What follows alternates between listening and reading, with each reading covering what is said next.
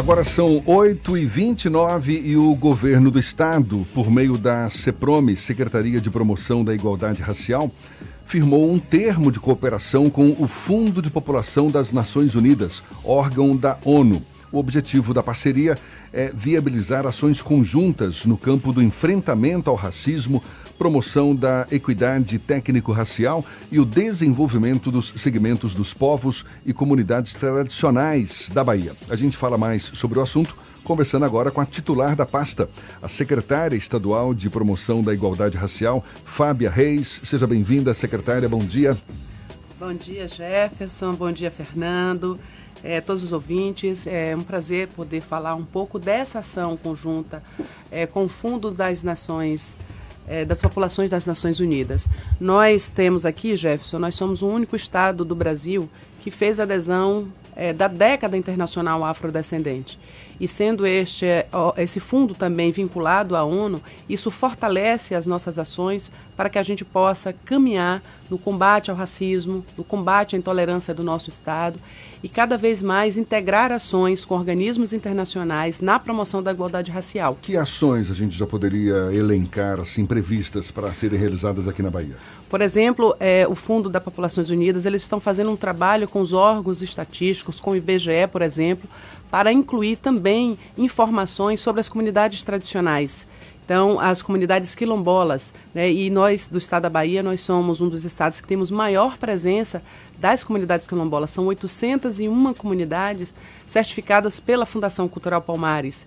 E as informações sobre é, essas famílias, sobre a comunidade, elas nos ajudam no aprimoramento das políticas públicas. Né? Então, essa é uma ação direta, assim como também ação e, e formação de enfrentamento é, a violência contra as mulheres é uma ação também é, possibilitada por essa nossa pactuação imediatamente, assim como também o fortalecimento e aprofundamento do nosso pacto na, no, no âmbito da década internacional afrodescendente, de ações que nós já vemos desenvolvendo aqui na Bahia.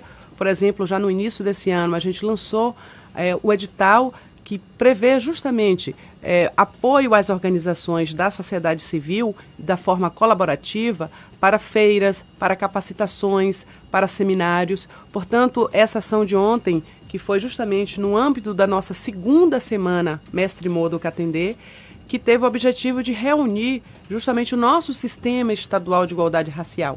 Então, os assuntos eles vão se fortalecendo, com a década através da ONU, agora com o Fundo das Populações das Nações Unidas, fortalecendo é, a nossa possibilidade de aprofundar essas experiências de boas práticas e também de consolidar o nosso sistema estadual de promoção da igualdade racial. Nós que somos aí a única Secretaria de Estado do, de Promoção da Igualdade Racial do Brasil. Então isso tem um efeito é, bastante importante. Eu conversando logo em seguida com a Astrid Band, que é a nossa representante do fundo agora no Brasil. Ela chegou recentemente e muito interessada pelo próprio perfil do nosso estado. Nós somos 82% da população de afro é, baianos. Portanto, é, a, o pacto e o compromisso da ONU é também é, nos fortalecer e nos colocar integrados com outras instituições internacionais para que a gente não fique neste pesar de sermos a única secretaria e crie instâncias também de interlocução para pensarmos políticas de desenvolvimento. Fernando quer fazer uma pergunta também. A secretaria é bem simbólica, mas não tem um orçamento que vocês desejariam, né? Isso é um problema que vem acompanhando a CEPROME desde a fundação como é que como resolver, como fazer atividade de promoção da igualdade com pouco recurso. Então, essa é a máxima. Se você perguntar para qualquer secretário se o seu orçamento é, é, adequado, é o que ele gostaria, todos vão dizer: é pouco, me dê um pouco mais, governador.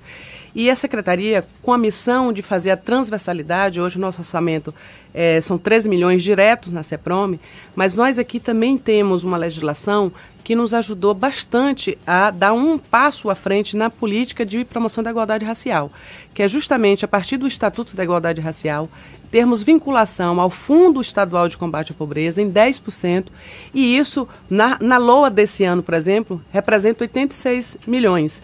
E que essas ações elas estão em diversas secretarias, as secretarias, por exemplo, de desenvolvimento rural, para que a gente possa trabalhar com as comunidades tradicionais, estão na Secretaria de Educação, para que a gente possa falar das bolsas permanência dos, dos estudantes das nossas universidades estaduais. O Partiu Estágio, que é um programa justamente para possibilitar essa experiência profissional, também tem recursos aportados do fundo em ordem de mais de 20 milhões, porque o programa ele é muito mais denso, muito mais é, tem muito mais recurso. O primeiro emprego também e todos esses dois programas, o perfil de participação da população negra é de, é de 86% e 90% vindo de escolas públicas. Portanto, é, o arranjo a gente aprimorou, sendo a gente uma secretaria de articulação. E é claro, se a gente, se eu estiver na audiência, governador, me dá mais um pouco de recurso. E a gente sempre quer mais para você pensar novas ações, novos programas.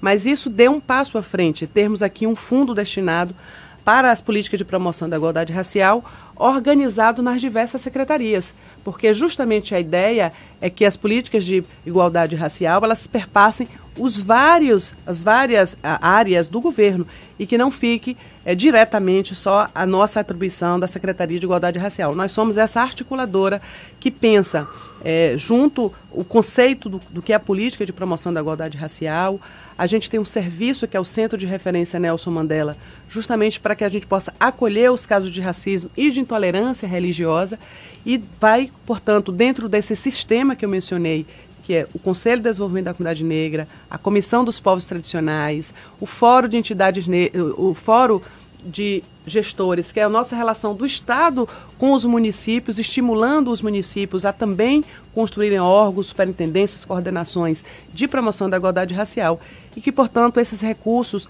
eles nos ajudam a mobilizar e dar um passo à frente, uma densidade a essas ações. Mas sim, a gente vai pedir mais recursos sempre e o papel do gestor é lidar com a nossa receita e as demandas, as ofertas. Nós temos um Estado com escala muito grande em termos dos serviços mas, sem dúvida, aqui a gente tem é, mantido, fizemos todas as reuniões regulares do sistema, debatendo as questões e também visibilizando o tema do racismo. Esse ano a gente trouxe a nossa campanha, Todas as Vozes contra o Racismo, nesse campo de articulação, e no ano que a Lei que é essa lei que transformou o crime de racismo inafiançável em prescritível. A gente trouxe todas as leis contra os racistas numa perspectiva de que quem ainda se autoriza a externar os seus preconceitos possam sim ser responsabilizados. Secretária Fábia Reis, muito legal esse, essa mobilização de tanta gente, não é? Uhum. Em busca de uma promoção de igualdade racial, enfim, de desenvolvimento de novas políticas públicas para combater o racismo. Agora, de vez em quando, aí a gente é recebido, né, leva um soco no estômago, porque eu fico imaginando pessoas que estão mais engajadas com esse movimento. E eu estou se falando aqui, estou querendo me referir ao novo presidente, o presidente que foi nomeado para a Fundação Palmares. Uhum. Hoje, inclusive, entidades que defendem o movimento negro vão enviar ao Procurador-Geral da República, Augusto Aras, um pedido de anulação da nomeação do novo presidente da Fundação Palmares, o Sérgio Nascimento de Camargo. Sérgio Nascimento de Camargo. Grupos também convocaram para as 10 horas da manhã desta sexta-feira um ato de protesto em frente ao órgão em Brasília. A reação se dá depois da revelação de algumas posições do Camargo sobre questões raciais. Ele, por exemplo, afirmou que no Brasil não existe racismo real, que a escravidão foi benéfica para os descendentes, que o movimento negro precisa ser extinto. Como é que a senhora recebeu essa notícia? Como é que a senhora avalia? A senhora também é uma das signatárias desse pedido de afastamento do presidente da Fundação Palmares? Veja, a prerrogativa da nomeação realmente está pela presidência da República e o ministro. Todavia, o perfil, a conduta, a forma nos causa extrema indignação porque esse é um órgão cuja missão é justamente é, a valorização do patrimônio material e imaterial é, dos afro-brasileiros.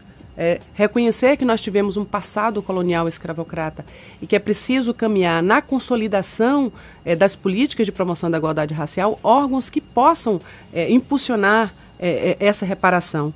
Portanto, a gente recebeu com muita indignação essa declaração e também é demonstrativo de que ele não tem a menor condição, a menor condição técnica e eu diria até psicoemocional, cognitiva, porque a pessoa que diz não há racismo no Brasil e ela, se, ela aceita um convite para estar em um órgão cuja missão é também combater o racismo estrutural no Brasil, é um contrassenso. Portanto, ela não consegue sequer se localizar qual é o papel e por que, que ela está sentada nessa cadeira. Né? Um órgão que foi criado em 88, com a missão é, justamente em diálogo com a sociedade civil, por isso essa indignação, essa mobilização dos movimentos da luta antirracista da sociedade civil, porque passamos séculos para afirmar que nós não temos uma democracia racial no Brasil e que é preciso caminhar nesse sentido. Né? As políticas de promoção da igualdade racial na estrutura do Estado brasileiro são muito jovens, menos de 15 anos. A, a mais, é, a mais velhinha é justamente a Fundação Cultural Palmares. Depois nós tivemos um ministério que hoje já não existe mais. Tivemos uma secretaria que hoje está uma, a secretaria esvaziada dessa agenda. Portanto, ele está é, completamente fora de perspectiva do que é de fato a missão da Palmares. Uma das missões da Palmares, por exemplo, é a certificação das comunidades quilombolas. E esse passo, esse documento de reconhecer esse direito constitucional, porque foi a nossa Constituição de, de 88 que assegurou, que, que esse, assegurou direito. esse direito e que, portanto, o órgão que implementa, que faz essa execução é a Fundação Cultural Palmares. Quando o presidente né, agora recém-nomeado, diz não haver racismo e de que é tudo mimimi. É, falas, inclusive, depreciativas de segmentos da sociedade que contribuíram para o aspecto da nossa cultura. Ele rechaçou a capoeira, né? e nós estamos aqui justamente hoje à tarde inaugurando o nosso monumento em homenagem a Mestre Modo Catendê, por razões é, muito fortes, por ser Mestre Modo Catendê um, ativista da luta antirracista, por ser ele um, um, homem que contribuiu para a cultura, fundando também o bloco é, de Afoxé, o também por ser ele esse defensor da democracia e que foi morto justamente por pensar diferente. Então, no contraponto de alguém que não valoriza trajetórias como a de Moa. Então, eu, eu, eu alcanço, eu acolho é, toda essa movimentação da sociedade é, civil é, com a sua manifestação para defender e a gente seguir, de fato, cada vez mais tentando consolidar na estrutura é, do Estado brasileiro as políticas de igualdade racial. Aqui, como eu disse, a gente segue bastante é, firmes e fortes nesse diálogo com a sociedade civil da luta antirracista, com as mulheres, os segmentos tradicionais e também nesse diálogo institucional. Então, todos os órgãos a gente fez essa, esse Novembro Negro, que a gente trouxe essa campanha, a gente fez ações com o Ministério Público, a gente fez ações com a AB, a gente fez ações com a Defensoria Pública, que eu agradeço, inclusive, a parceria aqui, aproveito para agradecer, porque é importante que a luta antirracista não seja apenas um compromisso das organizações da, da, luta antirracista, tem que ser de toda a sociedade. Só interromper um pouco a entrevista, uma informação urgente do jornal O Globo. A ex-presidente do Tribunal de Justiça do Estado da Bahia, Maria do Socorro Barreto Santiago, foi presa em desdobramento da Operação Faroeste. A ordem de prisão foi expedida pelo ministro do Superior Tribunal de Justiça, Og Fernandes, relator do caso. As, as informações detalhadas sobre esse caso vocês podem acompanhar tanto no Bahia Notícias quanto no portal atarde.com.br. Voltando para a entrevista da secretária, desculpa interromper, mas era uma informação urgente. É, nós vivemos um momento delicado no combate ao racismo no Brasil. Como fazer com que as pessoas percebam que o racismo é um problema estrutural da nossa sociedade? Então nós tivemos também aí uma contribuição é, da Lei 10.639, que prevê justamente o ensino da história da África e da história afro-brasileira. Reconhecer qual foram as nossos, os nossos heróis e heroínas. Esse ano, a Dandara, a Luísa Maim entraram para o livro nacional dos heróis. Assim como nós tivemos o dia 8 de novembro, é um dia emblemático da história é, da Revolta dos Búzios, aquele que foi um movimento importante por luta, por luta de liberdade, igualdade é, e fraternidade e que guardam agora na nossa contemporaneidade toda essa luta das organizações antirracistas em visibilizar os nossos intelectuais negros, Abdias Nascimento, a Beatriz Nascimento, a Lélia Gonzalez, tantos outros, e a gente, a gente arrasta esse grande movimento de resistência. Uma para afirmar que um país que passou mais de 300 anos do processo do regime legal escravocrata, um passado colonial e que fez uma abolição em 1888 com um único parágrafo, sem nenhuma previsão de reparação, não é possível que isso não tenha os reflexos nas relações sociais. E que todos os indicadores ao longo do tempo vão demonstrando.